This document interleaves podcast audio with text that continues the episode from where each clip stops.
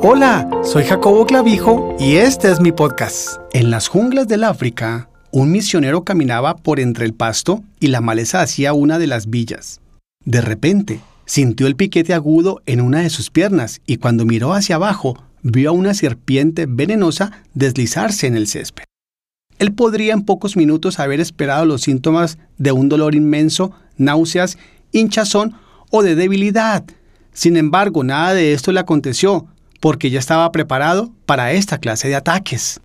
Se detuvo, buscó en su mochila y sacó una pequeña unidad que empleó para aplicar una descarga eléctrica al área afectada, neutralizando así el veneno de la serpiente. Cuando un enemigo nos maldice con palabras amargas, el efecto es el mismo que el de esa serpiente venenosa. Inclusive, Dios describe aquellas palabras amargas como venenosas. Salmos 58.3.4. Esas palabras venenosas tendrán su efecto en nuestras emociones a no ser que pronto neutralicemos su veneno con la reacción de bendecirlos con el corazón. Esta es una de las razones por las que Jesús nos manda que bendigamos a aquellos que nos maldicen. La escritura claramente nos dice, la muerte y la vida están en el poder de la lengua. Proverbios 18:21.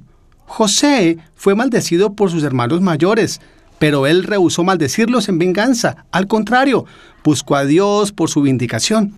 Así que miramos esta actitud muchos años después cuando le respondió, vosotros pensáis mal contra mí, mas Dios lo encaminó a bien. Génesis 50:20.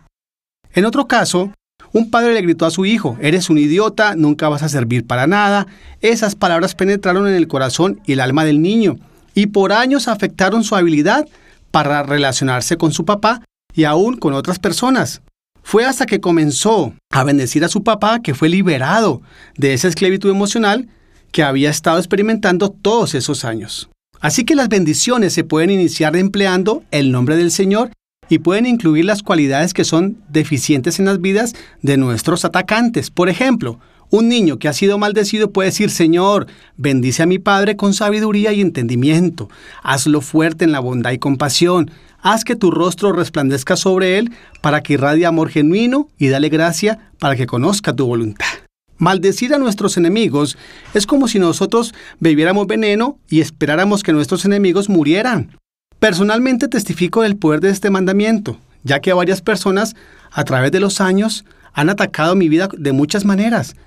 Pero cuando le he pedido a Dios que los bendiga por las cualidades que ellos no tienen, que les hacen falta, mi actitud personal cambia hacia ellos.